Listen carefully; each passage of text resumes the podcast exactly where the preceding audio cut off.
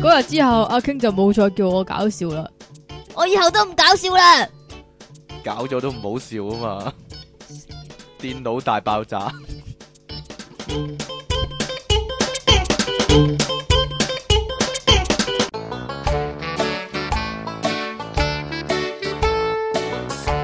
嗰個廣告我完全唔知做咩啊！係好啦，歡迎翻嚟 popup.com 嘅電腦大爆炸，呢度繼續有出體傾同埋苦悶人類嘅救世主啊！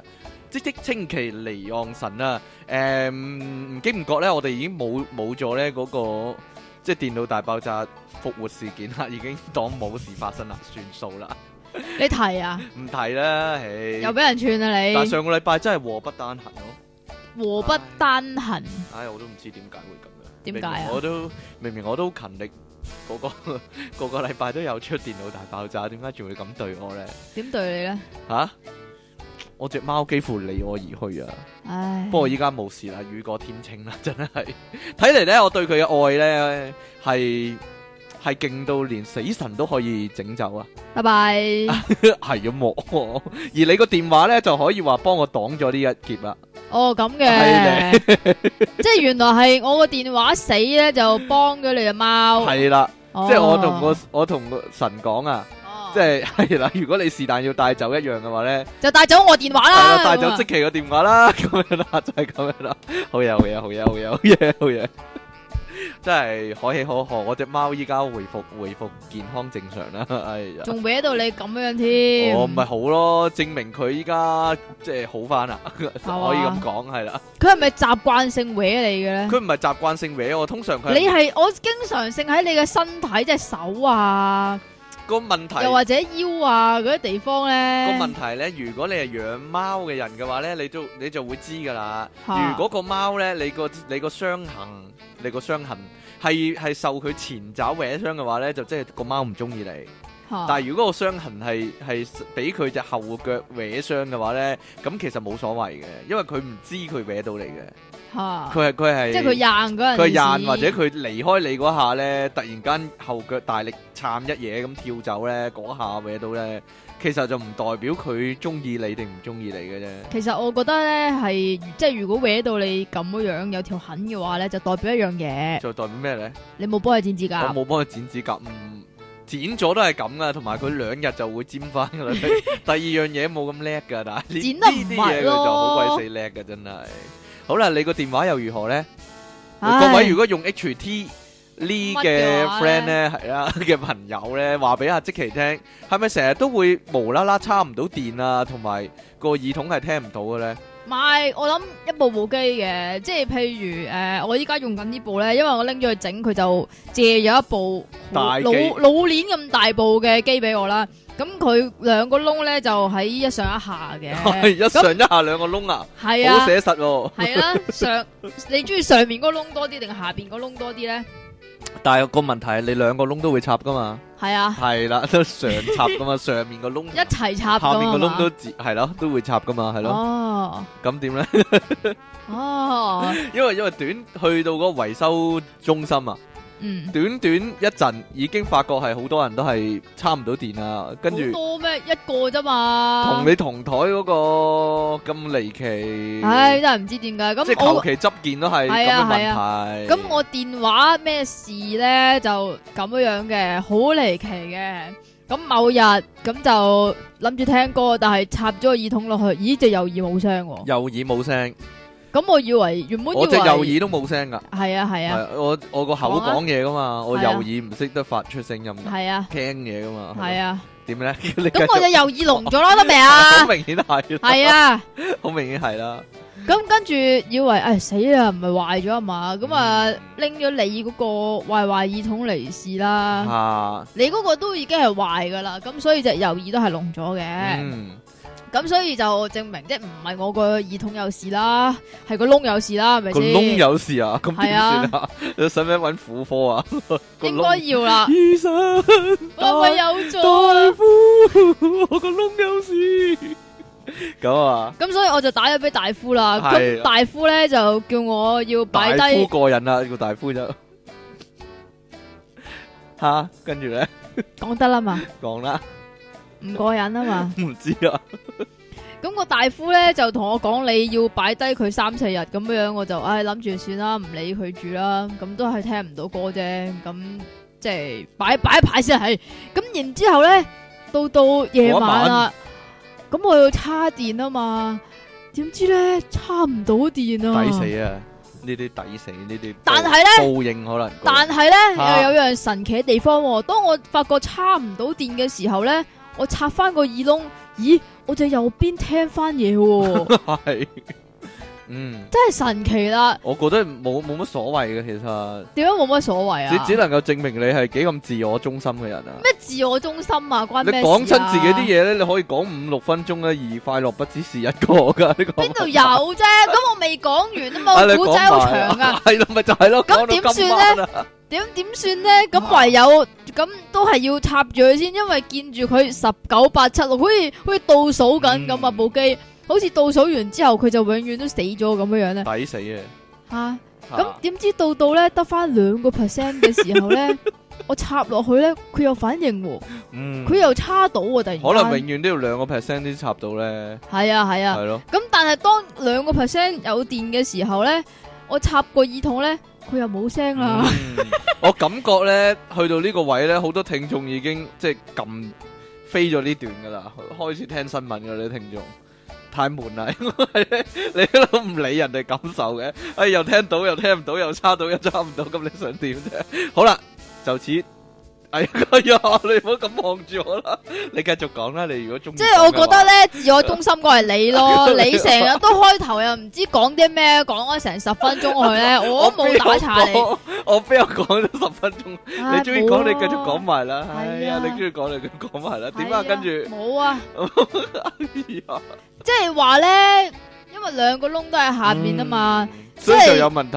唔係，即係所以左邊個窿有事咧，右邊個窿就冇事咯；右邊個窿有事，左邊個窿就冇事我咯諗冇。關㗎。點冇關啊唔知啊，即係啊，呢、個故事教訓你啲男人啊，窿只可以插一邊啊，啊，唔係一個即係問唔可以兩個插唔係晒一咁個問樣題。如啊果。如果一有朝一日啊，即其利昂神嘅右邊耳仔真係壞咗嘅話咧，我係建議唔好整翻㗎。咁你咪唔會左耳入右耳出咯， 聽我講嘢嘅時候。好啦，係咪好笑同唔㗎？同意啊？但係你乜唔係乜唔係？如果發覺右邊耳仔壞咗嘅時候咧，嚇。咁就要插一插佢 啦。咦，我以為你想講啲好笑嘢添。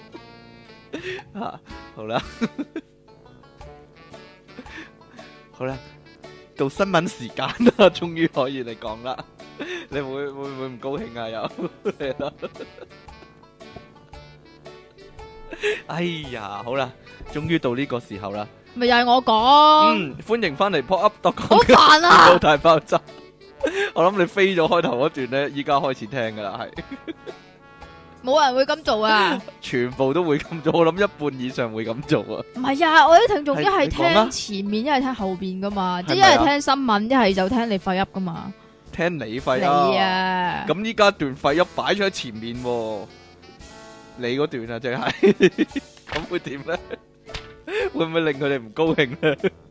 你嗰啲就唔係廢噏噶，嗯我嗰啲就係廢噏啊，係啊，嗯，你嚟啦，用個廢嚟講嘅係能人所不能 噶。我講得啦嘛，講得啦，繼續可以講啦嘛，可以講啦。啊咦，你調轉咗你啊唔係講絲襪先？咩？咪絲襪喺呢度啊嘛哦，絲襪奶茶，絲襪奶茶咧，就你哋啲男人好中意飲嘅。我唔明點解喎，點解唔明？好即係奇點怪啊，好奇怪咯。因為有絲襪啊嘛。係啊，係啊，咁咧，依家咧，即係如果你啲男人咁中意絲襪嚟講咧，以後就唔使望住唔使及啲女女啦人，係啦，因為以後咧，男人都可以着絲襪啦。呢個係日本嘅發明嚟㗎。嗯，啊咁佢話即係發明呢個男人用嘅絲襪同埋襪褲。我覺得好多男人都有着絲係襪啦，㗎。呢勁嗰啲，不過呢勁唔算嘅，唔係啊，絲襪係透透地嗰我種。知，啊，有啲人怕凍嗰啲咧，係啊。會着噶嘛，係咁咯但係好變態嗰啲。會掙爆㗎我唔嘛？知啊，同屙尿嗰陣時好麻煩咯，點解嘅？襪褲 嗰啲係襪褲，唔係咁，可能男人用嘅襪褲嗰嗰度會唔會有個窿呢係咯，咁係啦，佢究竟話會點呢？男人用啊嘛，咁佢話日本就出咗呢個男性可用嘅呢個絲襪同埋襪褲啦。嗯，咁據呢個生產商表示咧，其實好多男性嘅客人都提出想要呢個絲襪嘅要求噶，可能係自己想摸翻自己啦。自己咁摸自己購大買髀啊。絲襪嘅男性客戶群近八成都係上班族添噶喎。嗯，變態啊，呢啲。咁、究竟幾多錢呢？咁呢個價格就大約啊，除翻台幣啊，除翻四啊，嗬係啊，除即係四百啦。零蚊啦。百零蚊一對，係咯，女人咁咪好貴？絲襪好平㗎啫喎，係啊，女人絲襪幾錢啊？女我唔知我唔買嘅。哎呀，咁 算啦，冇參考價值呢個意見。咁點啊？有啲咩特別之處啊？係咪真係有個窿俾佢小便唔㗎？知啊，佢冇講得咁仔細定係喎。我哋儲㗎？唔知啊佢話咧原來咧，日本亞馬遜嘅網站亦都有好多咧賣男性絲襪嘅店家咪喎。啊講咗咯。但其實誒咪百零蚊咯，唔同顏色都有嘅，唔同尺寸同顏色都有。其實直接賣女人嗰啲俾佢唔得咯，係嘛？我諗真係有啲唔同。有設計過，嘅，會點嘅咧？啊，真你係。買條試下咪知咯唔。知道。好啦，咁誒呢度究竟結咗婚可唔可以仲係一個處女座呢？真係係啦。 原來呢，澳洲呢有個金髮美女啊，其實誒呢、個呢、個新聞喺網上都幾 hit 啊，大家都睇到誒、你會覺得個女仔真係幾靚嘅喎，但係佢嫁咗一個胡鬚肥佬啦咁樣啦，咁哦，咁所以就想保持自己嘅處女唔身啦，關係咪事咁啊，啊？係因為佢係我諗係性冷感啊。呢個女仔咧叫做愛瑞卡，愛瑞卡啊英文啦， Holloway，Erica Holloway。講真㗎吓，Erica Holloway，Erica 咁誒，佢三十歲啊，住墨爾本啊。咁佢話咧，佢從小咧就係性冷感啊，冇性慾唔係唔係㗎，，從小啊，幾少啊？好細個嗰時，幼稚園嗰時啩，我唔知啊。點 啊？細細個已經冇性慾啊，咁啊，就算做咗人老婆呢，都係咁喎。但係呢，為咗照顧老公嘅性需要呢，咁佢允許佢老公呢，誒、唔叫雞，唔係啊，其實我覺得冇衝突㗎。咁啊你冇慾望啫，咁你老公有嘛？係，啊，咁咁所你以佢你咪照俾佢咪得咯。佢咪特立獨行哦。但係佢唔想做啊，直頭，佢唔係有冇咁慾望，就唔佢直頭係冇慾望啦，做都唔咁想係直頭，做喎、咁咪直頭厭惡啦，咁係一個病啦，白痴。直頭係潔癖嗱，性冷感都有人話係病嚟嘅，咁啊，甚至乎咧，佢話咧，老公喺出面咧，如果有第三者嘅話咧，可以同佢哋一齊住、喎。咁樣嘅話咧，咁老公想搏嘢咧，就唔使離開屋企啦，非常方便。呢篇報道寫非常方便，我有啲不明所以啊。咁呢個報道指出咧，呢、個夫婦咧就二零一二年結婚啊，兩個人咧都冇諗過要小朋友嘅。咁樣咧，佢話咧就算冇性愛咧都好和諧、喎。而呢個 Erica 話咧，自己同老公咧各方面咧都非常合拍啦。誒、甚至乎咧可以稱得上係呢個靈魂伴侶啊。不過咧，一講到搏嘢咧，佢就表示咧，任何男人咧都挑唔起佢嘅慾望。究竟佢係咪？係中意女仔嘅咧，但係又唔似喎。總之佢又冇性慾啦，但係咧佢就好愛佢老公。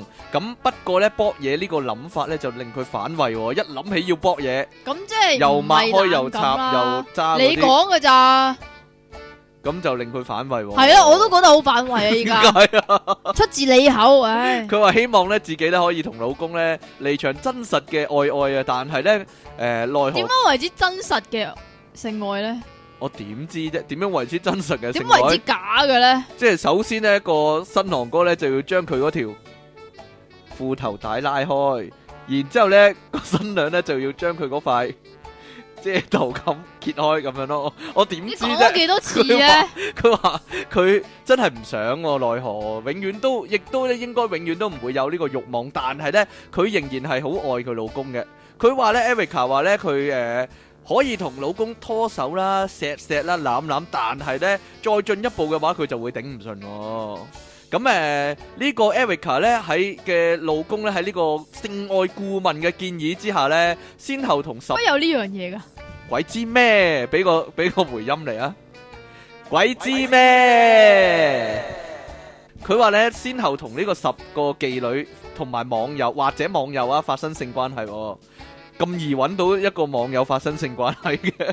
不過 Erica 咧一啲都唔反感啊，亦都誒、呃亦都唔會妒忌。佢話咧，反而有啲愧疚，就係自己盡唔到老即係老婆嘅責任、喎。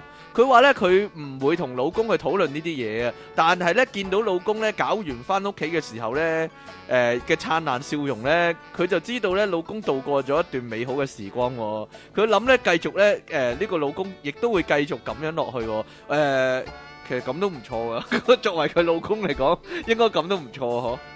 冇嘢啦，算啦，你結都咗想 啊？結咗婚都咁自係由啦自在係咯。係啦，天生放縱愛自由啊，真係 會唔會有一天會跌倒就唔知啦，真係跌倒係代表啲乜啊？唔知咧。 你嚟啦，下一單係點啊？即係咧呢個女人，即係所謂嘅性冷感啦，都可以結到婚。但係美國有一個咧四廿八 N 巨乳女人咧，係連男朋友都揾唔到㗎。點解咧有巨乳，身懷巨乳，但係揾唔到男友係咩原因咧？呢個有四廿八 N 惊人上圍嘅女人叫做羅夫啊，咯羅 love 夫咯，啊，真係叫 Love 咯 Love 係啊係啊 love 咯。 ，Christy Love 啊，係啊，love 係姓嚟嘅應該，因為因為 NBA 入面啊都係有個 love 啊嘛，係啊，係喎係啊，係啊，係啊，真係姓愛嘅喎佢，性愛，啊， 係啊，我要性愛就係愛迪生啦，或者愛因斯坦 愛因斯咁點啊？咁佢咧係一個巨乳按摩師嚟嘅，巨乳按摩 師係咪揾對巨乳唔係嚟佢幫人按摩啊？佢係喺一個 SPA 嗰度做嘅，嗯，咁咧之後咧呢個 SPA 咧就推出一個叫做快樂男人工作 室，快樂男人工作室我都想去喎。Happy Man Works 點解唔係 Workshop 嘅唔知？Happy 咧 Man Works 快即係樂男 hand 人 job 嗰啲工咯，作室唔係，即係咁啊推佢出真係咗用呢巨個乳幫人按摩系啦，啊！巨乳按摩服務，嗯咁、每小時咧就可以有三百蚊美金啊，哇，一個鐘賺二千四啊，發達啦！咪就係即係咧，即係雖然佢咁發達啦，但係咧就搵唔到男朋友啊。點解啊？？係咪啲人知道佢做按摩，所以唔唔冇所謂嘅？其實我諗， 定還是定佢還是因為大太咧？大咧，太大啊嚇！親啊？係，咯，自己兩個西瓜咁大自，卑啊！啲男人，我又冇咁大，你又有咁大，咁我 無以為報咁樣啊，係嘛？唔知道咁樣啦。 好啦，咁點咧？冇嘢啦。佢話咧，佢都要為呢個胸前嘅姐嘅姊妹咧揾翻胸個咩男叫人胸喎。前嘅姐妹啊？佢對波咯，啫， 揾個好男人。好啦，咁誒、呃大家有冇諗過呢？女仔啦，呢、個問題問女仔啦，好尷尬嘅問題。大家有冇諗過呢？如果你去女廁嘅時候呢，隔離個廁格突然間碌一條假陽具過嚟，你會有咩反應呢？即係我覺得冇乜反應咯，你碌條真嘅過嚟 就話咩碌啫？條真嘅過嚟，點碌到條真嘅過嚟 啫？我諗我諗誒，呃好、多人都好保守啦，即係覺得女仔唔應該玩呢啲嘢啦，咁樣啦，咁。唔係唔係咁嘅話，你會覺得啊，隔離嗰個真係鬆啦咁咯。隔離嗰個真係鬆啊，夾唔住啊嘛， 變態嘅你真點係，啊 女仔之家講埋咁嘅嘢。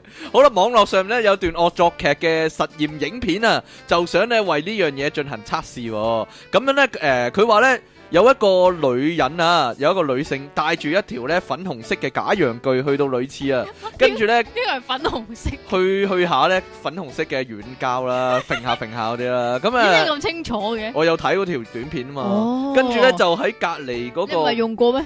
我點會用過 咧？我男人咧，我唔會用呢啲嘅。你有條真噶嘛？係咯，佢話咧，佢喺隔離嗰個廁格嗰度就碌嗰條嘢過去嗰條假嘢過去啦。咁咧，大部分女性咧都係對腳縮一縮，跟住大叫：哇！搞咩啊？What the fuck 咁樣啦，即係佢話乜嘢嚟㗎咁樣。有啲人咧就嬲到咧執起咗就掉翻去隔離哇！喎，喺佢佢喺上面，係哇！唔係咁唔係樣掉翻個隔離。佢夠膽用手掂啊！係啦，就有啲人咧就會將用。踢翻過去咪係啦，算咯。揾揾只腳用將嗰個假嘢咧， 假狗咧踢翻過去啦。而有啲人但係咧呢就會用但係咧踢得太遠啦，踢高咗一再格踢。過咗一架係嘛，有啲人就會拎住張廁紙咧，小心翼翼咁執起，好似啲化驗人員嗰啲咧， 或者警察警察攞手證咁樣咧，就執住，然之後就遞翻過去啦。咁咧呢個惡作劇嘅女仔咧，仲故意講咧，誒唔該晒咁樣喎。但係咧最精彩咧就係呢條影片咧嘅五十七秒啊！呢條影片啊， 嘅57秒。咁呢，呢個女人又係啦，將個碌粉紅色假狗咧掉過隔離啦。咁點知咧隔離嗰個女仔咧就將嗰個假陽具咧遞翻過去之後咧，就拎出一條更加大嘅肉色嘅假陰莖咧，跟住回應佢我都有一個啊咁樣咧。 就仲勁過原本嗰原仲勁過原本個碌喎，即系咧，嗱，即系唔止男仔去厕所嗰阵时可以俾狗啊，连女仔去厕所嗰阵时都會去俾鬥狗大細啊。啊！咁其實可能係代表佢佢下低係更加更加鬆弛咯，或者容量更加大咯， 唔知道啦呢樣嘢就哈哈哈哈哈哈咁咧。對於嗰個咧拎出另一條假狗嘅女性咧，好多網友都留言啊，佢話咧誒有人好奇咁問喎，女性係咪真係會隨身攜帶呢個假陽具嘅咧？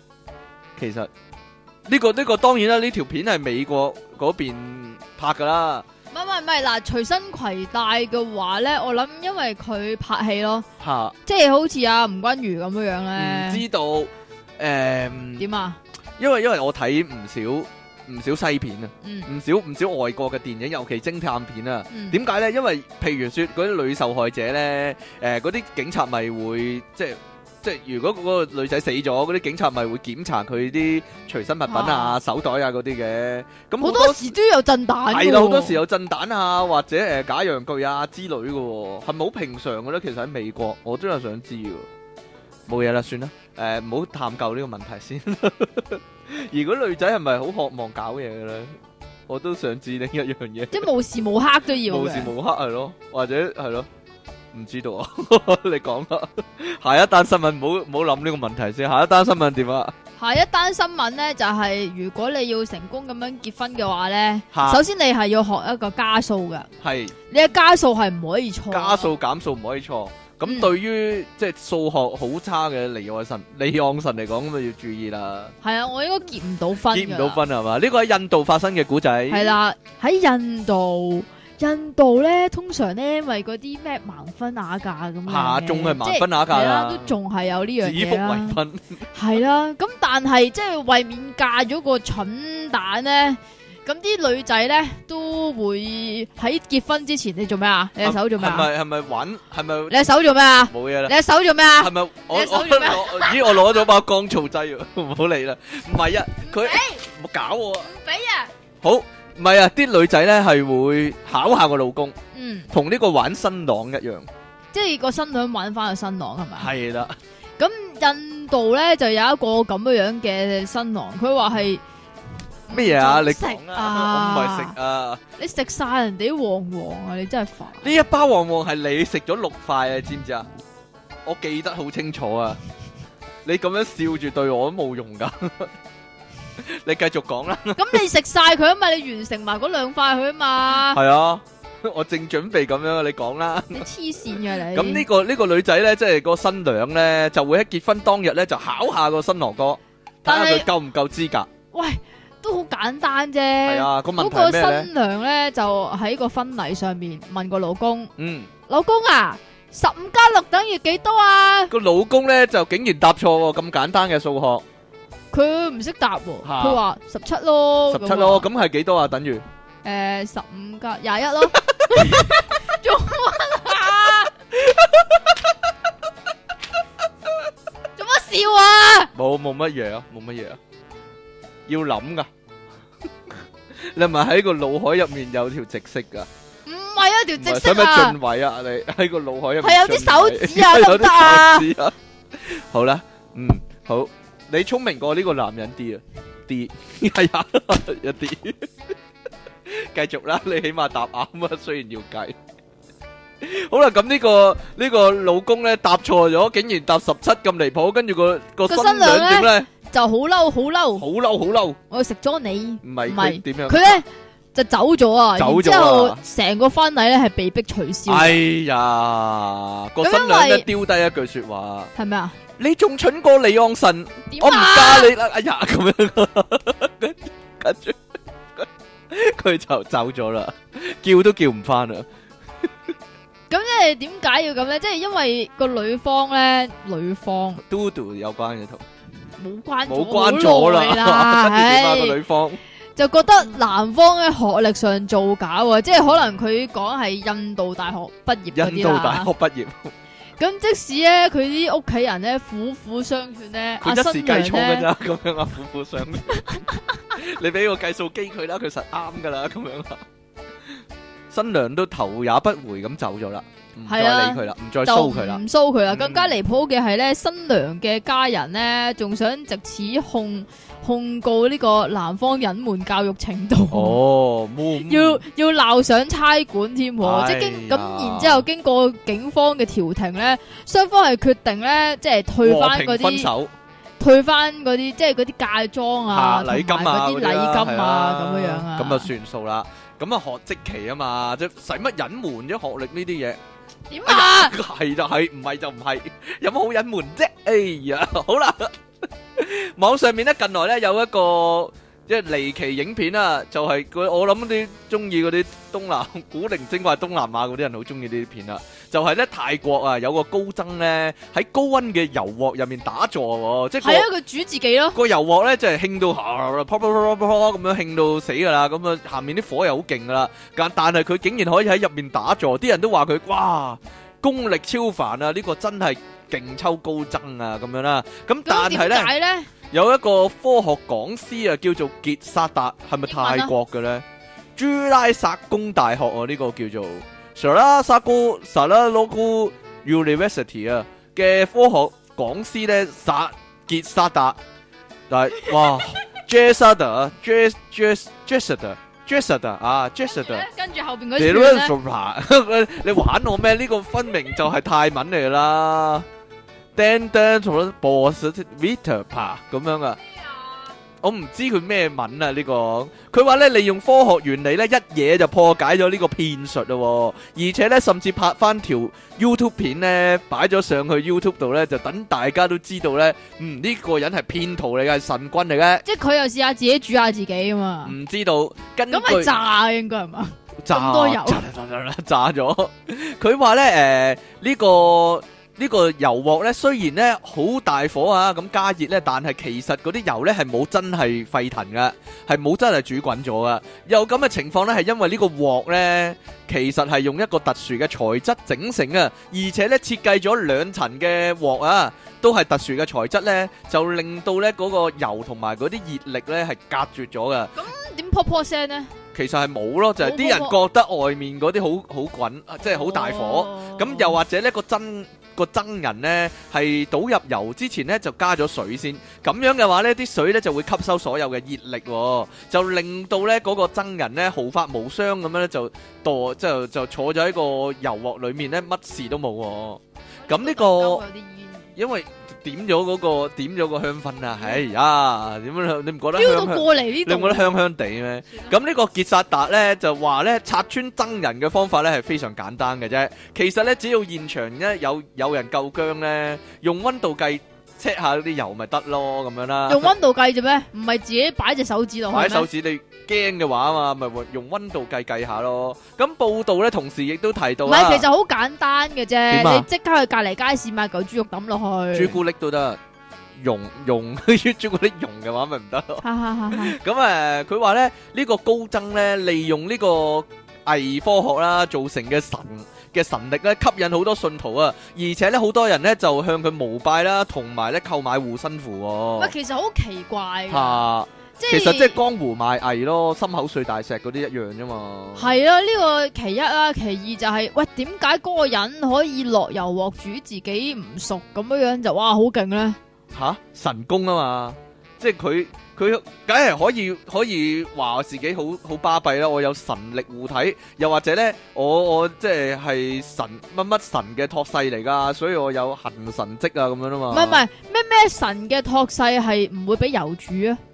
鬼知咩？咁乜嘢神嘅托世係可以喺水面行路啊？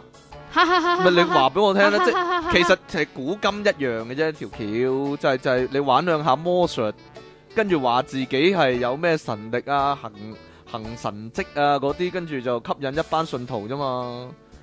我都識啦， 但係我唔敢做啫嘛， 你嚟啦，你唔做下我，唔想咁做啦，好即係笨，如果你咁要樣做做嘅好話，笨啊，，你都做到咁樣樣啦 好笨啊，真係。喺度跳落去一笨，我唔會啊，我我識得，我識得啦嗯，個手指公咧咁樣咧，咁樣掹啊長，咗啊，咁樣啊，咁樣係啊掹。長咗啊，係啊，係啊 大家睇住睇住個熒光幕，係啦，嗱，我係手指公神托世噶， 你嚟啦， 你唔理人嘅，我表演魔術嚟講冇人理你啊，算啦。 係咧，你嗰啲魔術咧，咁真點係啊？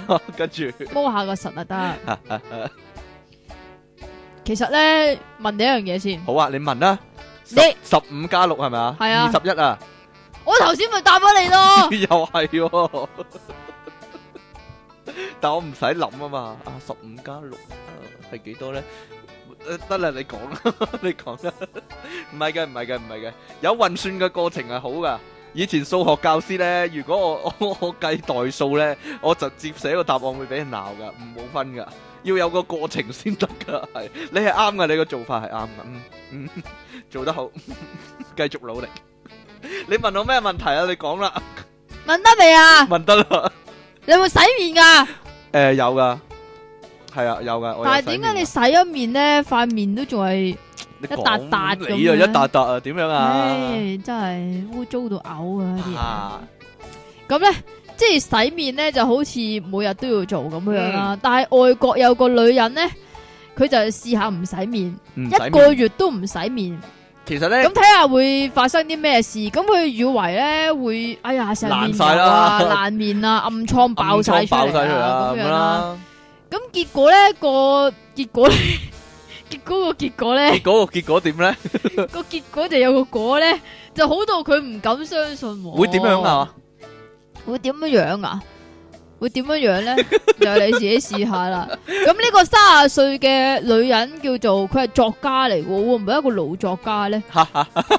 叫做叫做呢個又 Erica 喎，但咁係又咁多點解唔 Erica 系唔嘅，系？等陣先，但系点解呢个 Erica 同埋嗰个 Erica 佢譯音唔同嘅？嗱，呢个叫艾利卡，嗰個叫愛瑞卡咯，点解啊？鬼知咩？Erica 究竟呢個 Erica 係咪就係處女嫁咗俾個老公都係處女嗰個 Erica 咧？系咧，應該唔係嘅，呢個 Erica 肥处啲女嘅，界嗰個處女嗰個个靚女都啲系嘅，处女 係啊嘛。加 處女嫁咗俾個老公，應該我哦我第一以晚為就唔係處女啦。我以為嗰個老公都係一個處女，唔係算啦，我唔唔好明你講咩。啊好咁啦，因為咧呢個 Erica 咧就厭倦咗睡前嘅保養步驟啊，同時亦都好奇啊，如果即係唔用任何嘅護膚產品啊，究竟會發生啲咩事咧？啊咁於是佢就做嗰個實驗，就係唔洗面一個月。嗯，咁起初佢都會好驚啊，會唔會哎呀，即係生晒痘痘啊，有個有個乜乜啊咁樣啦。啊個天但使係位好油啊嗰啲啦，意外嘅係咧，佢嘅皮膚竟然一日比一日好喎，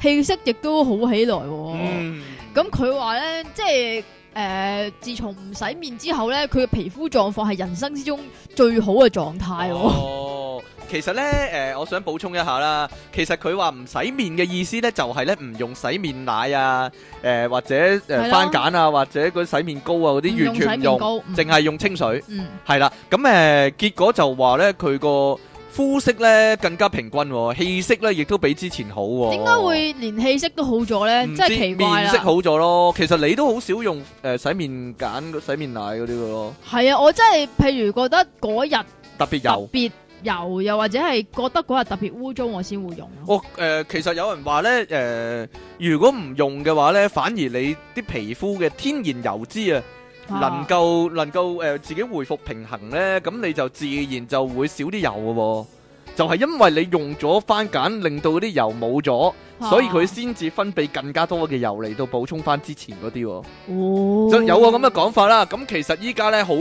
好網絡上呢，好多啲咁嘅咁嘅建議就話呢：你唔好用洗頭水，嗯，你個頭呢就會好翻噶啦，即係就好會煩 就會靚翻啊！即係你頭髮啊、頭皮嘅狀況啊都會好翻，咁你個頭有咁冇亦靚都翻啊？真係好咗喎。係嗱咪嗱㗎？嗱，我其實咧，誒、舊年十二月開始咧，十二月底開始咧，我就冇用洗頭水啦。但係啊，但係依家咧，我個我個頭啲頭髮咧，又唔會油啦，又唔會臭啦，又唔會痕喎，又又唔會會痕啊又唔會痕喎，又唔會甩頭皮喎，幾好喎，真係冇甩頭皮，冇乜啊！你咁你唔覺好少咗好多咩？即係以前我件褸咪會有陣時會有一點點頭皮嘅，依家咪唔冇係有嘅。陣時咯，係 經常有性陣時啦，咁啊誒， 另外咧，依家又話咧，誒、洗面咧就唔好用番梘洗啦，用咁不如咁啦，啊試下連沖涼都唔好用揀啦。有人咁講啊，不過我有係啊，我記得我條仔係咁係啊噶，但係佢話點啊？好臭， 會唔會但係好臭啊唔咧？係佢話一啲即係會臭嘅位就會用咯。哦，即係個口就會用啦，咁樣啦， 好啦。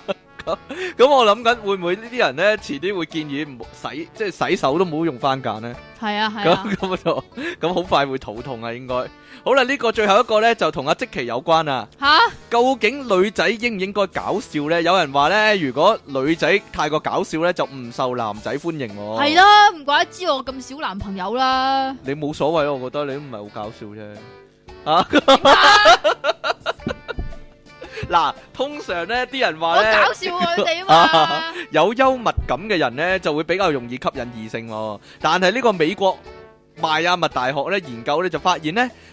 嗰啲咧呢、個呢、個定理咧，只係適用於男性嘅啫，就係、男人咧，如果搞笑啲咧，就會咧容易吸引到女仔。即但係係如果女仔太搞笑嘅話咧，啲男仔咧可能會分分鐘避而遠之喎。即係男仔咧就唔中意啲女仔搞笑嘅，中意或者唔啲女仔咧鍾意一啲女仔碌落咁嘅樣嘅。搞笑過佢係啦，係啦，我覺得你冇乜所謂啦。哎呀，我就係因為搞笑你咯。係啊，你搞笑過我啊，係啊，你搞笑過我，好好，你搞笑過我啦。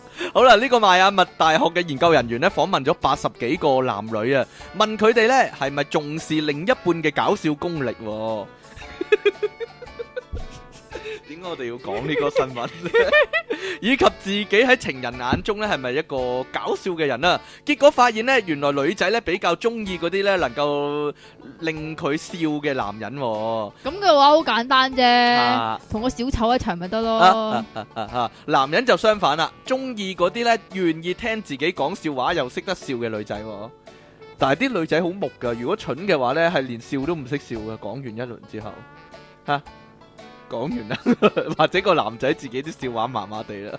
咁呢個研研究員阿霍恩咧就話咁如果啊咧，你遇到呢個情況，好明顯你啲笑話唔好笑啦。但係我我啲但係我我啲女啊、老婆啊嗰啲笑到你啲 gap 老婆啊， gap gap 聲嘅喎， 通常係咩？係啦。係咩？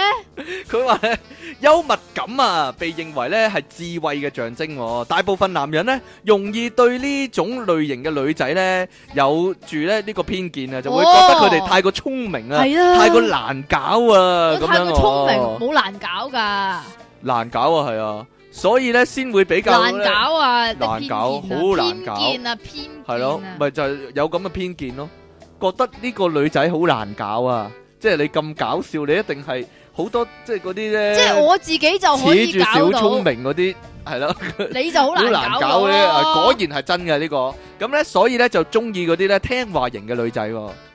不過咧，佢亦都鼓勵嗰啲咧幽默嘅 懶搞笑嘅女仔咧，咩啊就就唔使呢個灰心，因為呢個世界上咧每個人喜好唔同啊。可能嗰啲咧比較小眾咧嘅男人咧就會有對呢種懶搞笑嘅女仔有興趣啦，都唔定啦。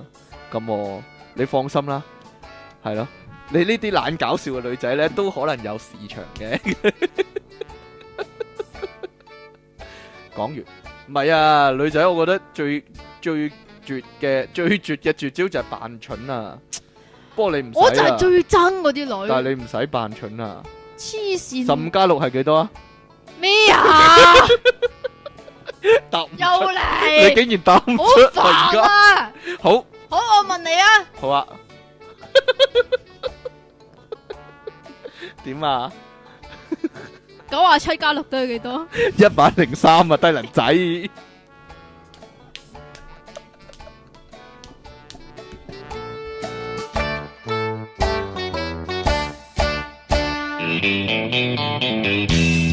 繼續係電腦大爆炸，繼續係出體傾同埋即其離岸神啦。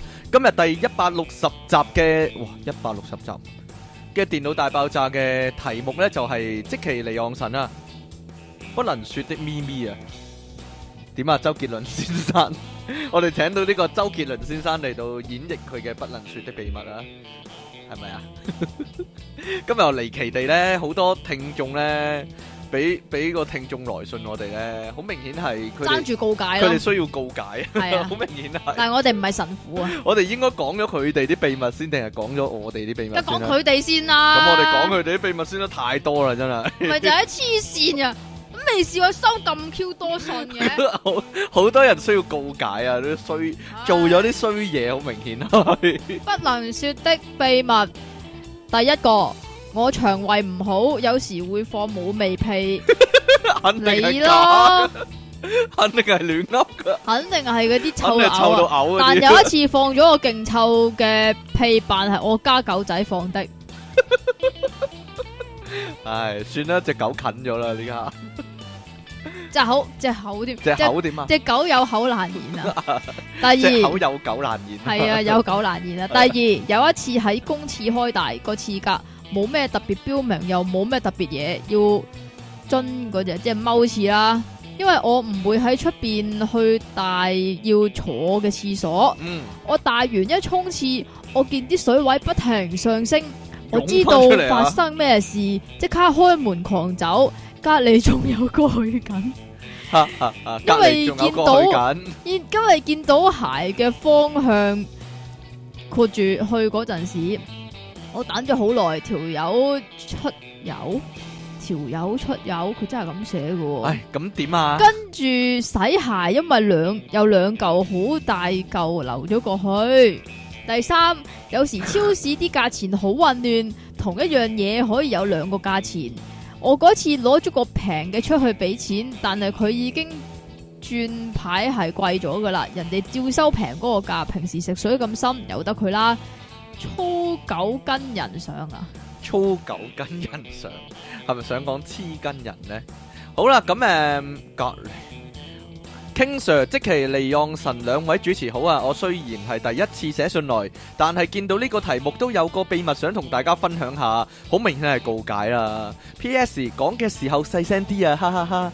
話說呢，十九幾年前我仲係一個水巴仔啊，有人叫我去幫手做替工，點知我收工嘅時候呢，有個熟客話要飲奶茶，但係我當時已經收工啦嘛，不過我又怕得失個熟客喎、所以自己走咗去隔離間茶廳嗰間餐廳買一杯奶茶翻來當係自己沖，咁 OK 啦，就咁收咗工啦。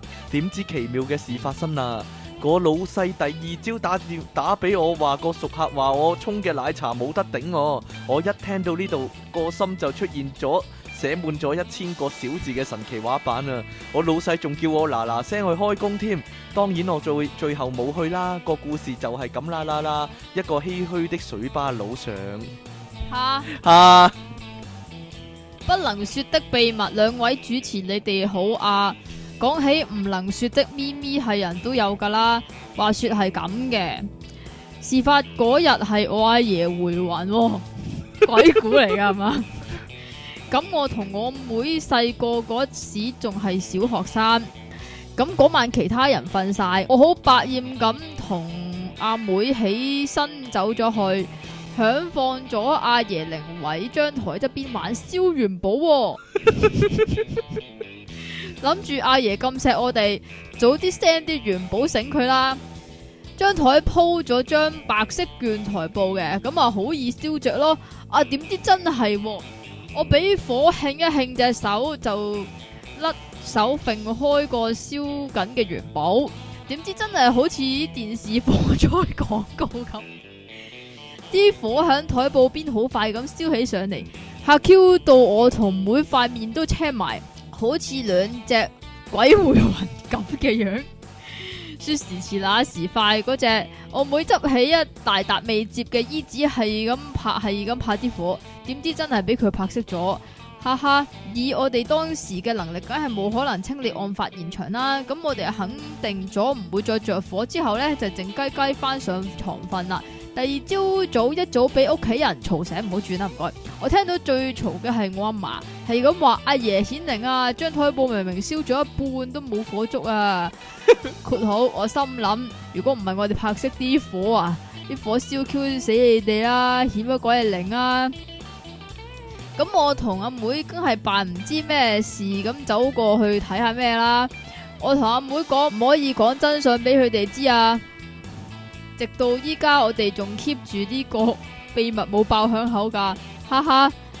即其利岸神化妝似翻人，你急我唔急，但又急到急急聲嘅心急歌 上。心急哥嘅屋企人啊，我講個秘密你知啦，佢哋細個細個玩元燒元寶啊，話明不能說的又點會講你知呢？講得出嚟嘅對你嚟講就唔係秘密啦。話說最多人有嘅秘密應該就係收埋啲十八家嘅書籍，唔俾得阿媽啊女友知啦。朕當然都有啦，不過朕除咗有 H 書，仲有 H feature 喎，剝得衫嗰只。啊， figure 哦，咁啊剝得衫嗰只啦，呢、個讀 figure 嘅咩？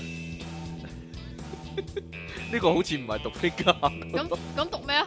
咁是但啦。咁誒嗰剝得衫嗰只啦，間唔中剝下衫都幾過仔噶。仲有唔好以為朕睇親嘅 H 圖、H 書、H 片，全部都係真人、喎。朕係中意睇二次元多啲噶，有時有啲題材、劇情、動作係要二次元先做到，同埋好睇啲。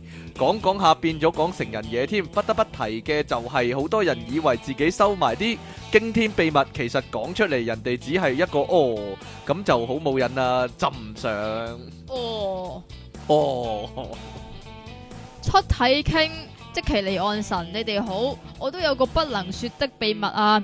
話說以前屋企有個坐地喇叭，喇叭後邊會有啲窿嘅。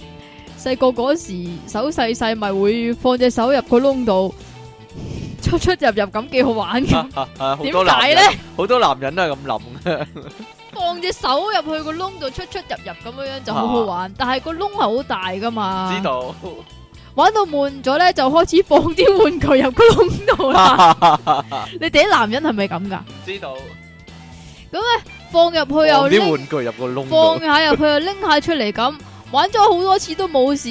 有日如常又放咗件玩具喺個窿度啦，點知唔知係咪放得太入，件玩具想拎又拎唔翻出嚟，仲搞到越推越入添。係咪要睇醫生㗎？通常呢啲玩到咁， 最後件玩具就咁就跌咗喺喇叭入邊，永遠都拎唔到出嚟啦。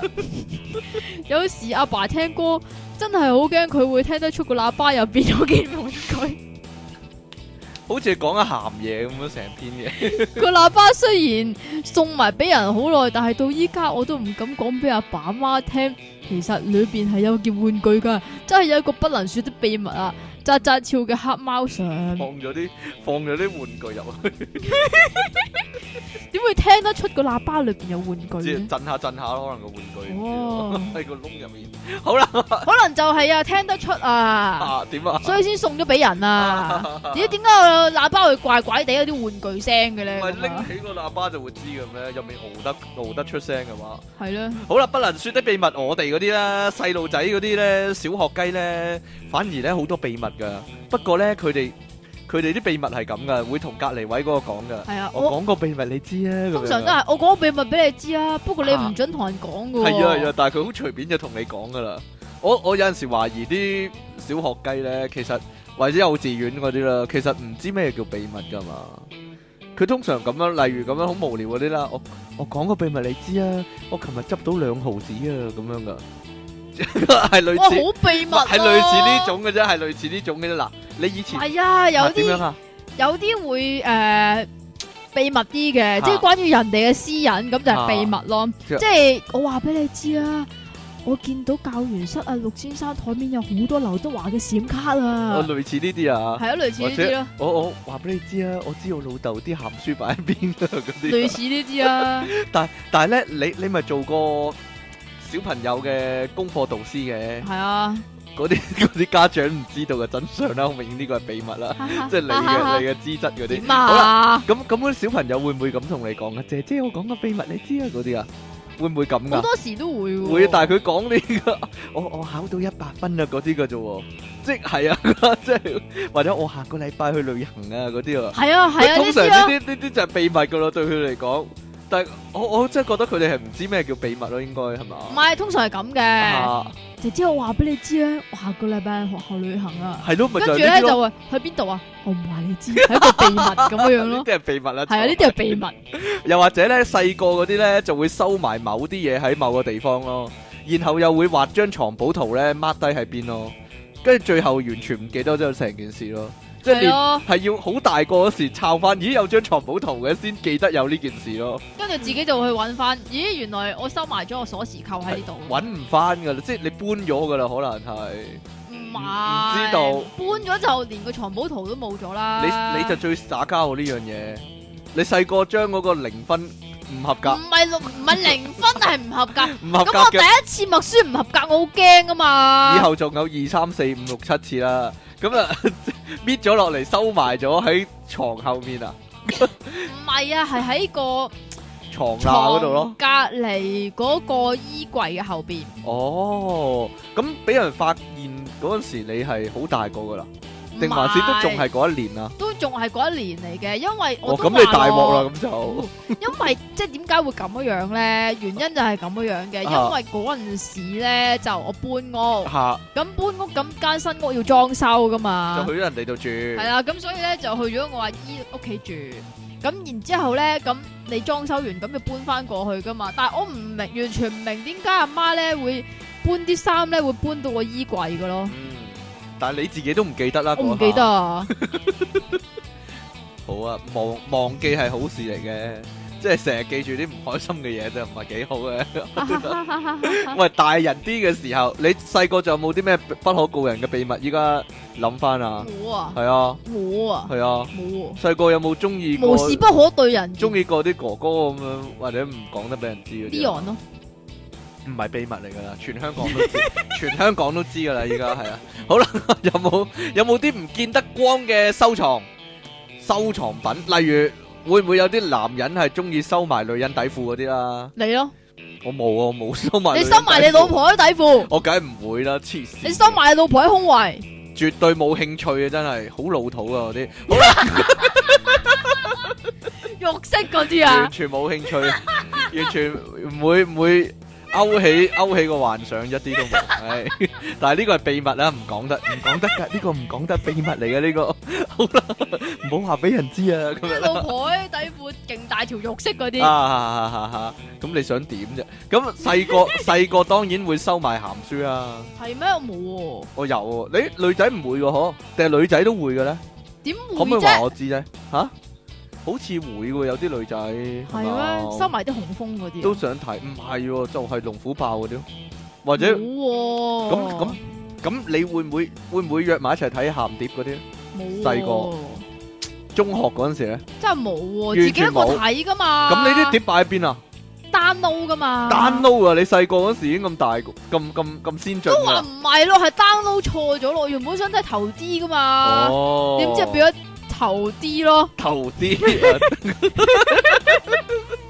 咁誒、其實收埋嗰啲地方又唔係好秘密噶，即係床褥下低咁樣，實俾人抄到，實俾阿媽抄到嘅。係啊，不過唔係噶，唔係唔係嗱，秘密啲有個地方住屋嘅村嗰度住屋嘅村話，住屋村嘅話，點解啊？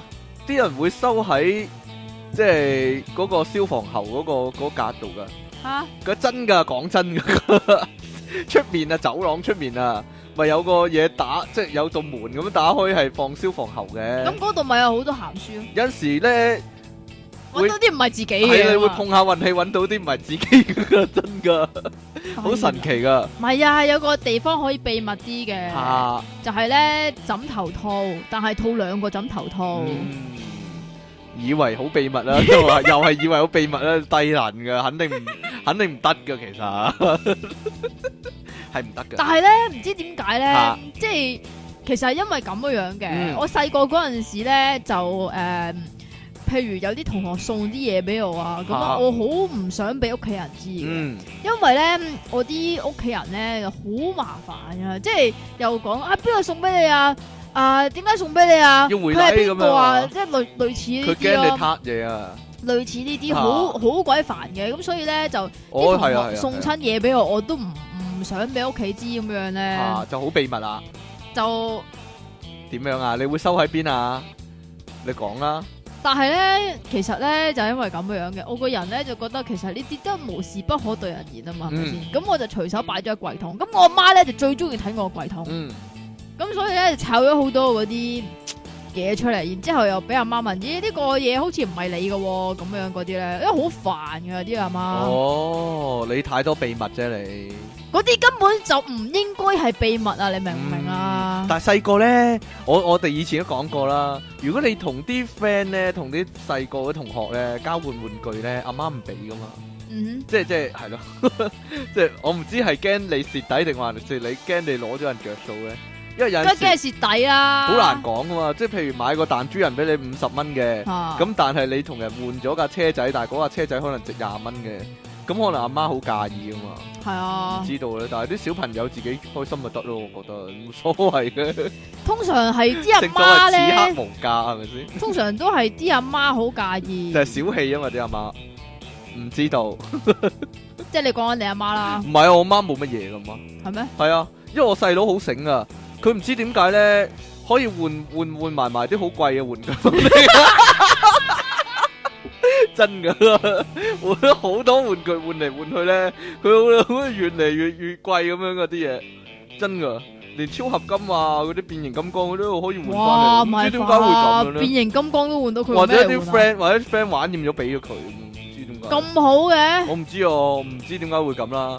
咁誒、有啲嘢就驚俾人知啦，即係唔可以俾人知嗯啦。離奇嘅嗜好啦，例如例如男人老狗，如果佢嘅興趣係玩芭比公仔嘅，我哦細細個就玩女人咯，細細個就玩女人，唔係啊，即係好大個男人咧。如果即係你你話，如果如果儲到誒、一屋都係，例如變形金剛或者高嗯達咁，啲、人啊都好正常啊。雖然你雖然你三十係幾四㗎十歲。好多女人唔中意係㗎，但即係啲男人咧好慘咧，要秘秘密密咁樣買高達。即係如果咧我啊啊即係佢係我條仔嘅話咧，我會同佢一齊玩咯你，會玩咗佢嗰個啦，直頭。係咯，系啦，咁啊更加要秘密啦，唔俾得你知啦。哎呀， 俾你充公咗自己玩啦。咁但係咧，譬如有啲咧唔係咁正路嘅咧，嗯，即係嗰啲大波妹嘅公仔啊，即係我動會畫遊黑佢粒鏈動咯，畫嗰啲 動畫嗰啲啊， 即係即係依家好咯，哇嗰啲好性感嗰啲啊，甩晒衫一騎當千啊，嗰、個咪要一騎當千啊？唔知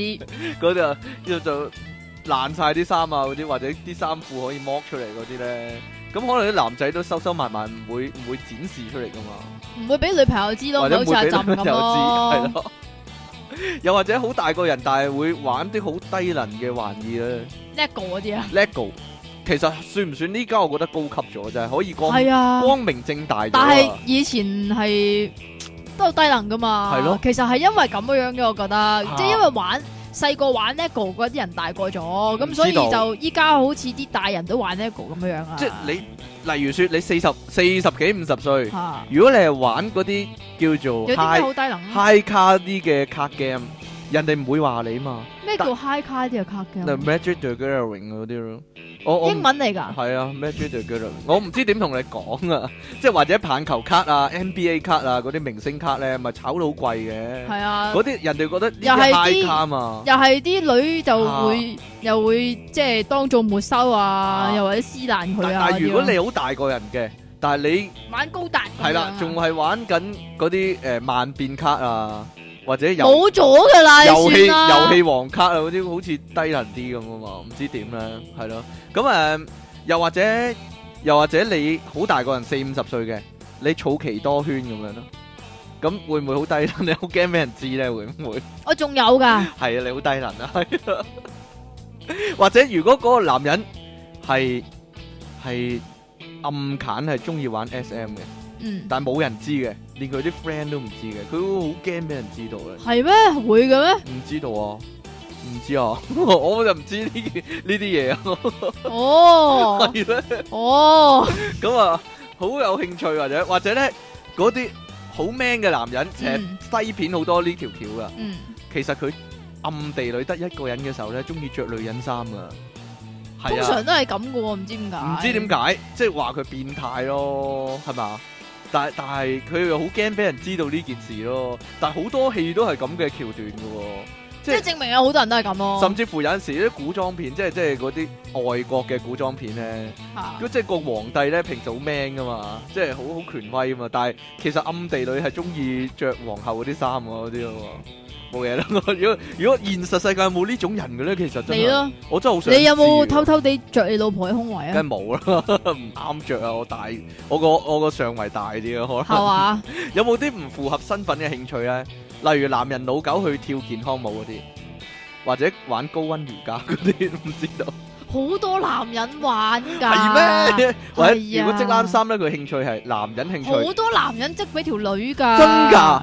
但係佢織嗰陣時會唔會驚俾啲兄弟笑先？如果啲兄弟知道，嗱，其實有陣時係咁噶。就算咧，你你你平時好 man 嘅對住班兄弟嘅時候，啊。但係如果你對住條女係死咁呢狗啲死狗咁嘅，你都唔想俾啲兄弟知，咁唔呢想俾啲啲就梗 friend 知係唔會㗎。想俾 friend 知啦，係咪啊咁但係都會織咯，但係都會織係啊，對住條女都係死狗服咯，織織， 係咪啊？又或者黑社會老大咧係好中意貓仔嘅咯。咁會唔會太 cute 啲？即即唔想俾人知啊？ 你睇得太多漫畫啦， 我睇得太多漫畫， 即係即係平時打打殺殺嘅，但係翻到屋企咧就好好即係養貓仔嘅，喵喵咁樣嘅，即係你咁要樣同個咯，貓玩嘅。係，啊係啊，我就好正常，我啲愛心爆棚啊人人都知噶嘛你。有冇織冷衫啊我咁？冇織冷衫啊，但係你當我傻噶？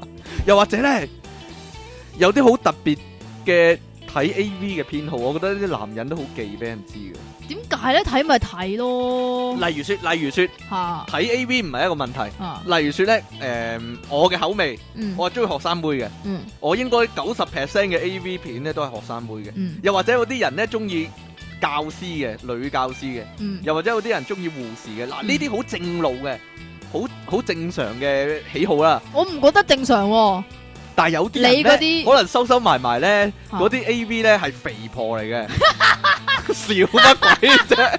又或者咧係。係我最中意睇呢啲啊 A V，你咪我講變煙態，你咪變態咯！你你係變態嘔心啊！你直頭唔係有啊，唔係啊，我睇過咧，我睇過一個 A V 咧係咁樣嘅，係有個有個好老好老嘅阿婆咧，同個好後生好靚仔嘅，唉然之後咧個好後生個靚仔咧一路搞咧，一路好唔開心嗰個樣，你好變態，咪咪就係咯。如果又或者咧，有人咧嗰啲 A V 咧俾人發現咧，啲啲 friend 嚟到咧，喂啊你有啲咩正片啊咁樣，一開咧係四五十歲嗰啲阿婆嚟嘅，正 即咯。係五六十歲唔嗰啲阿係，我婆嚟嘅。覺得睇 A 咁 V 其就實啲係應該咁睇 friend 會笑佢啲嘛 friend，會笑佢噶，可睇 A V 就係應該睇葉奇噶嘛能。你啫，呢個你嘅興趣啫，我覺得好好難以理解啦。睇梗係睇靚嘅嘢啦，係咪唔係咯，先？算數，我即係難以同你搭得通條線。即係其實係啊睇你睇 A V 係嚟做乜噶咯？講完。睇 A V 梗係實用方面噶啦， 唔 係咩？或者嗱嗱啲女人又會點咧？隱藏自己，好鹹濕嘅。啲女仔、尤其係啦，好斯文嗰啲，密實姑娘假正經嗰啲，嗯，你係咪咁噶？冇嘢， 你唔係咁啦，好明顯就係、我擺明就係鹹濕好明顯，啦好。明顯咧，我點啊我成日咁幻想噶嗱，可能真係幻想啦，就係嗰啲 Miss 咧，女教師嗰啲咧，啊即係。就私下調教男學生咁私下啊私，底下嘅都好鹹濕嘅嗰啲即係哦，嘢，係咯，可能我睇得太多 A V 就係就係係啊呢個情節啦，係就啊，幫啲男仔補習嗰啲，哦就乘機搞佢啊嗰啲啊，哦，冇嘢啦，算啦，係即又或係者補個 body 啊嘛，即係呢度咩邊度係 breast，邊度係咧 又 chest，係你呢啲，係咪嗰啲啊？又或者咧嗰啲師奶咧會儲起好多私己錢咧，其實呢個已經係佢哋嘅秘密嚟嘅。哦，呢個好大嘅秘密。你你阿阿媽有冇呢個秘密咧？？我阿媽打唔到啊！你知唔知點點解解？咧因為我老豆咧係一個數學嘅教師 啦，咁我老豆咧係非常之精打細算啦，哦咁所以咧我老豆咧係永遠都唔會撳機俾我阿媽噶。係我老豆咧係淨係會俾附屬卡我阿媽，咁所以我阿媽撳幾多出嚟咧，我老豆係會知噶。哦，但係其實冇所謂嘅，我覺得呢啲， 我覺得你老豆係，我覺得你老豆係寬鬆嘅，應該 簡單嚟講。點解佢咧？哋阿媽係寬鬆嘅，點嚇解咧？我唔知道啊， 真係唔係啊！有有陣時成日話啲男人好衰噶嘛，係啊，即你係啲飲男人醉就酒好翻衰嚟㗎。攞錢嗰啲，咁咁個老婆梗係唔俾個老公知自己有錢啦。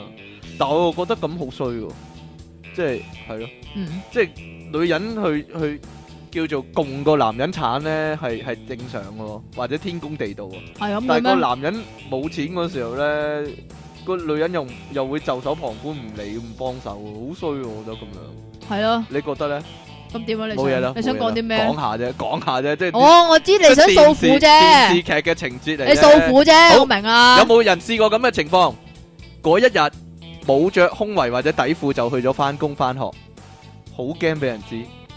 即係嗱，梗係有原因，可能洗咗未乾啦，或者出街整污糟咗嗰啲啦，啲又係啲劇情啦，呢啲你睇得太多啊，唔該飛啊，下一題係啊。冇噶，係唔會有咁嘅情況噶。點會啫？你就算你唔着，你都特登唔着噶啦。 M 嚟整污糟咗咧，要剝咧，或者咁賴你會賴咗屎咧，唔小心咁你會買紙底褲噶嘛？買紙底褲，咁有一刻真空噶嘛都冇嘢啦，即係會落嘅咩落去剝咗抌咗喺廁所已經抌咗啦，咁啊一路諗，哎呀死啦！依家依家失去防禦能力喎，咁啊落街即刻落街，喂好痛啊！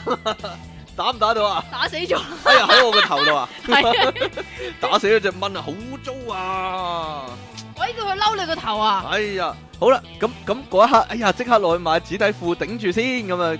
咁落樓梯嗰下都仲係冇底噶嘛，唔係咩？咁下邊就有人裝你啦。咁啊好驚啦！哎呀死啦！即係即係自己好好為意啊！即係揞住咧上落樓梯嗰啲都冇嘢啦。咁啊但係偏偏咧啲劇情就係咁啦，喺呢個你時候睇太多啦，喺呢個拜拜時候就會跣蕉皮咁樣踢起咗只腳噶啦。講完啦， 好啦，或者呢、個驚驚嗰啲人咧，即係中意食某啲嘢咧，會影響形象啊！即係你中意食納豆咁樣啊？我中意食納豆，一啲都唔會影響形象啦。例食如啲咩會影響形象咧？例如説咧，阿靜香咧吓，，呢好中意食煨番薯嘅，但係佢就好驚俾人知噶。啲咪就係自己攞嚟自呢個形象嘅問題。啊嘛，即係即係。唉即，即係如果有嗰啲好靚嘅靚女，咁其實佢中意食臭豆腐啊，靚女唔屙屎或啊！者依榴家蓮啊咁樣，佢驚俾人知噶嘛。即係我你平時中意食啲乜㗎？嗯，我平時係 vegetarian 嚟嘅， 我我係素食者嚟嘅咁樣。咁個形象好好似好勁，好好好純潔唔係咁唔係不如樣，好好咁樣啊不如你諗但係啊下我，我平時係中意食煨番薯嘅，咁好核突噶嘛，好唔核突 咩？咩咁核突係咧？知道。即係如果你話我平時係中意食屎嘅，咁咪核突咯。啊啊啊啊啊！ 平時中意講粗口嘅咁樣， 你咯嗰個咪咁唔核突啊？例例如説，例如説驚某樣嘢係咪要守秘密咧？如果你好驚某樣嘢，我覺得有啲人係嘅喎即。係你好驚你老婆嘅，咁所以守秘密。嗯唔係啊，，嗱，一來有兩個原因，一來咧就係驚俾人用嗰樣嘢嚟對付啊。嗯，嗱，即係即係弱點嚟噶嘛呢個。咁例如亂馬咪好驚貓嘅，其實佢好驚俾人知噶嘛，因為啲人。其實就攞只貓嚟對付佢啊嘛，係咪先？又或者嗱，二來就會驚俾人笑啦，即係我有你咩咁大好笑人大隻啫？咁都驚咁樣嗰啲咯，即係例如驚啲好離奇嘅嘢咧。如果有有有人話俾我聽佢驚布公仔嘅，嗱你又笑，你又笑，你你覺得有冇啲人會驚布公仔啊？或者驚麥當勞叔叔嘅？呢哦，呢個好正常喎。個唔好正常啊，係啊，我覺得好多細路咧都好驚麥當勞其實好叔叔驚麥㗎。當勞叔係叔，啊，但係中意食薯條。係啊，但係就驚麥當勞叔叔。Ờ. 係啊唔知道其實驚啲乜麥當勞叔叔係好恐怖嘅嘢嚟㗎。驚啲乜會俾人笑嗱？男人老狗，嚇？如果佢驚狗嘅話，可能會俾人笑。講真，講真啊，我講真啊，即係有我唔驚啦，但係可能有啲人係驚狗，好大個都你驚。你有冇？諗過你驚一樣嘢會俾人笑？例如咧，你咩驚冇頭髮會俾啊人啊笑？啊，驚冇頭髮，我覺得好正常得 啦，噶。夠啦。係咪好多人都會㗎？真係好女仔嘅秘密呢個一定係嘅，嗯，一早破咗處，但係要扮係豬仔咯。哈哈哈哈！即係好。驚俾男仔， 好驚俾條仔知道咯，其實就係扮扮處，其實係睇你條仔咩料扮嘅柱食腸咋仔啊嘛？ 點樣扮柱食腸仔嘅？咩柱扮啊？豬食老虎，係咪唔知道瑤柱啊唔知道吓，睇條仔係乜啊？但係我即都係唔知如果啊，真係我如都果唔知你啊嘅話，你會唔會介意你條女唔係處啊？我介意噶， 唔係啊， 唔係啊，有啲人咁啊，嚇即係即係食親都係啊處嘅佢要。佢推推條仔啊，就啊話咧誒，我哋結婚咗結咗婚先搞啦咁樣咧，咁推得一日拖得一日得一日，點知到真係結婚嗰時咧？不過就佢唔真係係發處現佢真係唔係處咯，咁咯，哦。咁啊，係咪有啲咁嘅古仔先？驚唔驚咧？咁點解同得第二個搞，但係唔同得自己條仔搞咧？鬼知咩？可能就係覺得呢個係認真嘅，咁啊，認真嘅就唔搞噶啦唔知咩啊，？要結婚先搞啊，或者或者之前都好多咁嘅 case 啊，唔係處定唔處啊，嚇即係有個女仔其實佢係冇波嘅，嚇但係佢就見親條仔都裝假狗嘅。咁呢個就要 concern 咁就狂啦。想，咁佢所以佢就好好你啊，你嘅處境 處境喜劇，唔係咁佢咧就就係咁推條仔，唔唔同佢搏嘢。佢話啊結咗婚先啦咁樣，點知真係搞到結咗婚，跟點知真係搞到籌備結婚啦。咁佢上網咧向人求救啊！死啦！我一路用夠好龍大嘅咯個，仔高啊，咁依家就嚟結婚啦。佢洞房嗰晚咪知我冇波咁樣啊喎。龍咯， 咁點 算？呢？咁，但我覺得，我覺得你結婚之前呢，如果個關係深到就嚟結婚呢，其實就結就婚算你冇搏過嘢，你都會俾佢摸過噶嘛。或者有啲人識咗三個月就結婚嗰啲咧，唉，唔知道咧， 唔知道咧，未試過，未試過就結婚啦。又或者嗰啲教徒嗰啲明星呢，嗰啲明星哎係呀係基督徒嗰啲呢，即係聲稱自己係基督徒，然之後啊誒一婚定後先性行為係啦，嘅，婚前一一定定唔可會以。嘅。係啦，咁結果又俾人知道佢搞咗咁樣，咁點唔算呢係，所以依家就好多嗰啲處女黨啊嘛。處女膜有好多 好多塊，哎呀， 最又或者最誇張嗰個新聞啊，你咯，冇咩啊？ 最誇張個新聞啊，其實嗰個老婆係男人嚟噶，哦，即係一路係啊係啊一路，幾年都唔知道咧， 插又插咗第二個窿咧， 又扮有 M 到咧，唔係啊，佢係唔肯行房唔肯啊。行唔肯行放啊， 又俾個老公搞第二個嗰啲啊。 啊係咯，嗰個可能都係男人嚟嘅。啊，嗰啲啊，最驚俾人知嘅秘密啊，梗係一腳踏兩船嗰啲啦。係嘛？我有諗過依家咧，嗰啲人如果啲人一腳踏兩船咧，佢係咪要有兩部手提電話咧？即係有兩部手機咧？即係見呢條女嗰時就已經換定個手機出嚟啦，見另一條女嗰時就拎另一個手機出嚟啦咁。嘅話，我覺得更加容易出錯咯。而而嗰兩部，即係你擁有兩部手機呢件事已經係一個秘密啦，本身即係即係多一 多一，反而仲搞到多一個秘密，容易俾人揭穿啊！咪就係咯。唔知道啊，即係因為你依家又 Facebook 啊，又 WhatsApp 啊，咁嘅話，如果你有兩部手機嘅話，你又有兩個電話，你又有兩個 Facebook，咁好咁好麻煩咯，係啊，即係搞到自己好似做間諜咁啊，好亂啊，好似咁咯好似做間諜咁樣啊！我我諗其實咧，多數人都會驚咧，俾人執到個電話，又或者俾人咧徹底檢查嗰部電腦啊！即係依家啲警察咪容易上門拉嗰啲示威者嗰啲嘅，嚇咪分分鐘又抄，即係攞佢部電腦翻去檢查嘅。如果嗰嘢係檢查到你有啲即係違法下載嘅物體咁樣，或者你有啲乜乜色情影片咁樣，咁又差多你一樣喎。其實其實個個都驚喎，係咪應該？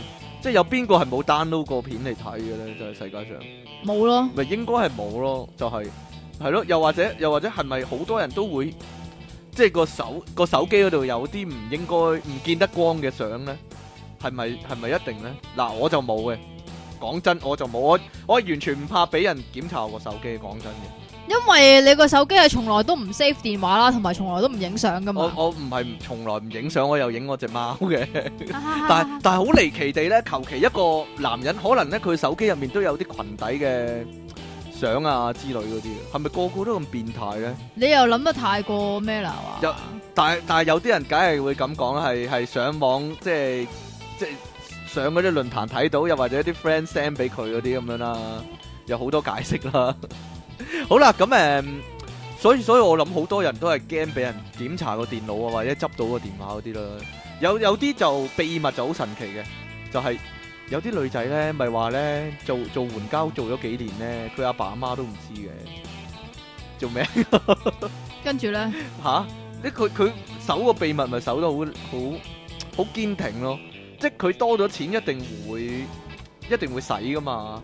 咁佢買一定會咗買手袋係啊，咯買咗啲貴嘢翻嚟，但係佢係阿爸阿媽又唔知嗰度離奇喎。同埋做乜通常你你化晒妝出街啊女咁樣，你去邊啊？咁佢又唔理噶喎，通常嗰啲係咪咩啊？即即係破係碎家庭嚟自，唔係啊？個阿爸阿媽成日出咗去做嘢啊，所以就唔知女。個女有啲警棍啦。唔係啊，嗱，因為咁樣樣嘅，即係依家啲女仔咧就好叫做好醒目嘅，嚇，即係尤其是有錢嗰啲咧，嗯你唔見通常咧即係索嘢啊，又或者買名牌嘢啊嗰啲女仔咧，佢哋本身個家底係唔錯嘅，嗯即係話佢老豆老母係有俾佢嘅。嗯哼，但係佢就興趣嚟 嘅呢個做援交嘅興趣嚟嘅。即係但係佢都係要唔滿足咁樣樣，咪去做呢樣嘢咯。咁、哦所以啲阿爸阿媽咪唔知咯，以為自己用自己錢買啫嘛。咁俾得起，咁點解唔買啫？哈哈哈哈哈！咁誒，嗯我我諗唔知會唔會有人咁咁嘅經歷啊？識咗個男仔或者女仔，上咗佢屋企，但係咧，你會發現咧，佢屋企咧有個櫃桶，又或者咧有道房門係永遠鎖住咗嘅。咁究竟係咩原因咧？即係唉當你去唔係啊？你嘗試喐佢嘅話，嚇你算啦，乜你嘢講嚟講去都未入肉。點樣啊？你講啦，即係咧，你講嗰啲男朋友、女朋友嗰啲啊嘛。啊你識咗個女仔，個女仔即係依家嗰啲女仔，我唔知啦吓，即係好多時係都你嗰會年代嘅女仔點咧？唔唔知啊，唉，唔知你個年代嗰啲女仔係點啊？即係咧懶過好咁樣樣咧，又唔俾自己啲缺點你知啊，又嗯點唔係，啊？我覺得依家啲女仔啲缺點係顯而易見㗎。係嘅咩？係咧，係咧， 係講真噶，係顯而易見噶，一眼咁睇啲到㗎男仔又會對個女仔好好啊，成啊咁樣，咁呢啲日久見人心之後耐咗一齊一齊耐咗先至知咩事噶嘛？啊，但但嗱呢啲就無意無意保守嘅秘密啦，或者唔係啊始，終守唔住嘅秘密。唔係點解我咁講啊你講啊咧？就係因為咧近排咧睇好多嗰啲討論區咧，嚇其實都唔係近排嘅，不嬲都有流傳嗰啲古仔咧，就係、個女仔，即係尤其是係大陸嘅女仔，嗯通常咧一開始咧就對個男仔咧就千依百順啊啊，非常之咁温柔體貼啊，又識煮餸嗯啊，總之冧對啲男仔嗒嗒掂嘅。嚇咁然之後咧就即係又話誒、結婚唔係為咗你啲錢啊成咁，然之後一嫁到落嚟咧就變咗好似另外一個人咁樣樣啊。嗯，咁香港女仔何嘗唔係咁咧？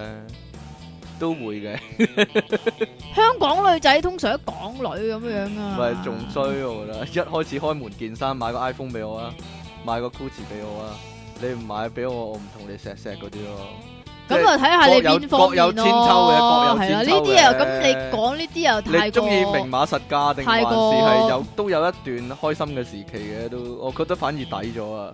即係你 反而一日未嫁落嚟嗰段時期都氹得你好開心啊！咁，但係嫁咗落嚟之後你係地獄啊依嘛，家、就一開始已經係地獄啦，係咪先？咁你一開始嘅地獄你就唔會再同佢一齊啦， 但有啲人飛又佢會啦繼續一齊咁喎、戇居咯，哎呀，咁誒、嗯我我聽過一個咁嘅 case 啊，就係、就係、條女咧係見嗰條仔嗰陣時咧，永遠都係化咗妝嘅。咁係啊，然之後尾結咗婚之後結咧，咗婚咁一一齊齊住瞓啊啦，嘛冇。得走雞啦。但係點知咧個女仔咧係每一日都早個老公一個鐘起身㗎，點都唔可以瞓晏過個老公啊。咁因為要佢就畫翻係洗啦眼耳口鼻啊嘛， 化翻妝，連個老公都未見過佢落妝個樣㗎啦。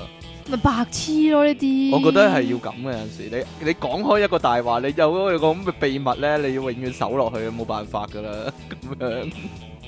哎呀，但係嗱，講下娛樂圈嗰啲啦，係啦，呢啲啲個人嘅嘢講完啦，娛樂圈大啲啦。其實娛誒，樂圈係好似好多秘密咁樣，但係嗰啲秘密咧又係人係人都知嘅，好似一嚟啊人人都知啦，二嚟咧就係你冇秘密，你都要自己整啲秘密啊。但係嗱，誒、呢個我諗人人都咁講啊，啲女星其實係咪一定會同例如經理人又或者老闆嗰啲搞嘢嘅咧？哇，咁啊呢個係咪秘密咧？咁啊咩啊？如果入 A Music 嘅話正 啊，係唔係啊？係咪係咪個個都咁講咧？但係係啊嗱，既然呢個係秘密，咁點解嗰啲人又會知咧？聲稱自己，不如你話俾我知好唔好？咪就係嗰啲小學雞咯， 都係臆測㗎咋，都係講個秘密俾你你知啊。講個秘密你知啊？邊個啊？喂，爛肥一部電單車啊！ 黐線嘅，同阿邊個搞嘢啊出嚟接客啊，或者或者咧，我阿媽成日都咁講噶。阿阿陳松伶咪唔見咗一排嘅。佢落仔去啊，咗外國生仔啊， 咁啊，啲師奶好好多呢啲秘密知道噶，同埋成日話啲明星咧會有秘密相簿嘅，秘密相簿其實係咪個個都係陳冠希咁樣咧？唔係秘密相簿，係唔係啲女明星有秘密相簿，係啲富商有秘密相簿，互相有秘密相，簿，係啊，就。開 party 嗰啲一齊 一齊但一齊係如索果，鼻咁樣。但係如果嗰樣嘢係秘密嘅話，咁點解影相咧？係咪因為科技實在太過進步咧？唔知啊，記-隨手都有一個，定係佢記錄低開心嘅一刻啊，哦 即係一齊嗨嘢咁樣，記錄低開心嘅一刻，或者-哦或者派對、淫亂派對嗰啲，記錄低呢個開心時刻。又又或者因為佢索咗咧，所以佢影咗都唔知。 影咗都唔知，或者索咗先，所以影咁樣。又或者成日傳呢，某啲明星呢，係黑社會成員嗰啲啊，係啊，以秘密，前以前啊多啲啦，因為嗰啲人個樣本身已經好似啊嘛，嚇，即係-係咯， 有啲就本身你唔使似，即係你唔使覺得佢嚇係佢係直頭係，唔知道，你覺得佢直頭係咯，但係其實唔係覺得佢直頭係啊，佢唔係咯但係佢其實佢直頭唔係係咯，嗯，又又或者咧咁樣啊，我我成日咁諗噶，例如咧阿大傻哥唔喺度咯，即即唔係啊，咁即嘅你即例如咧佢個形象係好惡噶，嗯即係大咪啊、大傻哥啊、張耀揚啊嗰啲咧，個嗯樣係好惡嘅，黑社會咁樣做親戲都做呢啲嘅，但係其實佢私底下好有愛心嘅。哦，即係會探探孤兒院啲細路啊，或者誒誒、呃即係為啲動物權益發聲啊嗰啲咧。佢其實佢會唔會唔想俾人知咧，破壞佢形象？唔佢係佢再出嚟嗰陣時，啲人咪唔驚佢咯。講啲嘢俾你知啊嚇，以前讀你又有秘密講啊，你點講啊啊，？ 以前讀酒店嗰陣時咧，咁啲阿 Sir 都做過酒店噶嘛，嗯尤其是 F.O. 即係誒 front office 嗰啲啊啦。咁佢講過一樣嘢咧，就係話嗰啲越有權有勢，即係黑嗰啲啊啊嚇，越有權有勢嗰啲咧，對你咧就越好嘅，嗯啊越係笑面迎人，越係俾多 tips 你嘅，嚇因為佢懟冧咗你都唔知。啊咁又唔知道喎、咁誒、又或者咧，講到成日話咧，某啲明星咧，即係佢係有底嘅，所以咧，如果佢要去旺角啊、油麻地嗰啲拍戲咧，就要講數嗰啲。你有冇聽過呢啲傳聞啊？成日都有啊呢係咯啲， 係咪真嘅咧？呢啲不過尤其是八年代啦、啊八九十年代啦，依家都冇乜喺香港拍四啦大啊算天啦。四大天王某一兩個啦。姓劉嗰個嘛，嗱，你講噶啦，又點知咧？唉，好多文都鋪晒出嚟啦，啊要講個數先準去嗰度拍戲。如果你突然間喺嗰度出現咧，就唔得嘅咁樣啊。我呢啲 啊，係啊，誒、 有一鑊咪話佢佢唔講啦，對唔住講啊，講啊， 佢澳門拍戲嘅，拍何鴻燊嘅，嗰個哦，咪要講數嘅。係咪同阿倫伯噶？唔係啊，同阿萬子拍噶，哦，咩新啫啲嗰個，係啊， 哦，係咯新啲傳奇啊新啲傳奇奇，就係算啦，哎 呀，做咩啫？冇嘢。做咩啫？你講好啊，啦好啦，唔講呢啲啦，講啲更加更加大規模噶啦。嗰啲高官咧、公眾人物咧，咪秘密收受利益嗰啲嘅。唉，嗰啲唔係秘密啦，但有朝一日真係俾人揭發出嚟，咁點算咧？係嗰啲。我我真係想象唔到。唔唔係啊，其實咧，我覺得佢哋自己戇鳩嘅。啊，你講咗粗口喎，但係你夠講我忽啦， 你嗰啲唔係粗口嚟㗎。咁點啊戇居法咧？咁咧，佢哋咧就咁樣樣，即係好明擺明就係一啲好細嘅利益都收受，即係姓曾嗰個啊。啊，咁、你咪有痛腳俾人揸住唔咯。知咧，咁、我唔明白點解會即係犯啲咁嘅低級錯誤，即係你話你自己政治家 嘛，唔即係係政治家咯，所以佢話佢自己係啊嘛第時。要審嘅時候，佢要逐樣講。